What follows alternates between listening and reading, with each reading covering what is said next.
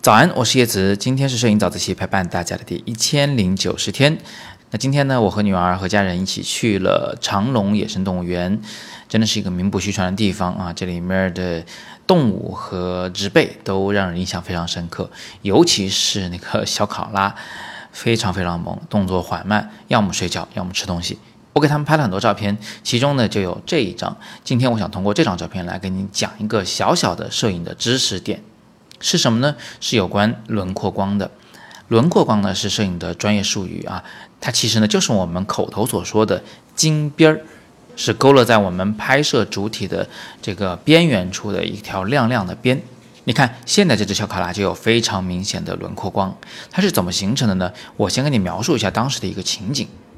今天呢一直是阵雨的天气，天上是乌云密布，但是有的时候呢，也偶尔也会在乌云之间露出一缕这个太阳光。那我们走到这个区域的时候呢，非常走运，这只小考拉就一直顺着木棍往上爬，爬到了顶端啊，然后抱着那个棍子就看着我的方向。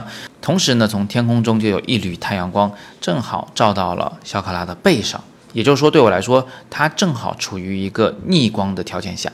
你看，这就是产生轮廓光的第一个必要条件是逆光。如果不是像现在这样的全逆光，那么至少也要是侧逆光。那么它们的效果会有稍许的区别。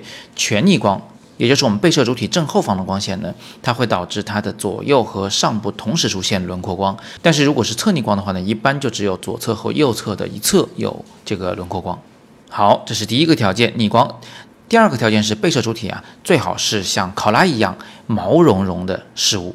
你会发现啊，逆光拍人的时候，这个人物的头发处啊，还有他穿的这个毛衣的那个边界处，都很容易形成这个轮廓光。但是呢，脸上的轮廓光啊，虽然有，但是不太明显。那如果是欧美人士，他们的汗毛比较长，那么你可以看到他们的脸部的轮廓光会比较明显。反之，如果你的皮肤很光滑，然后汗毛很少，呃，那么这个轮廓光呢就会比较不明显。这是第二个条件，它最好是毛茸茸的事物，它可以是毛发，可以是毛衣，也可以是你那个冬天的大衣上毛毛的大领子。就头发而言，卷发又比直发的轮廓光呢要更加明显。那接下来我们再来看拍摄出轮廓光的第三个条件，就是背景呢最好是深色的事物。你看这只考拉的背后，刚好就是深色的树。那个树为什么是深色的？原因是逆光嘛，阳光从那边射过来，这个树的这一侧也是处在阴影中的，所以它理所应当就是深色的。你看，在这个画面里面，同时满足了三个条件：一呢是逆光，第二是我们的拍摄主体是毛茸茸的，第三呢是背景颜色也比较深，它可以衬托出这个轮廓光来。难怪在这里这个轮廓光的效果是这么的明显了。好吧，那今天我们就分享这么多哈。通过今天这只可爱的小考拉，我希望你们已经记住了拍出轮廓光的三个条件。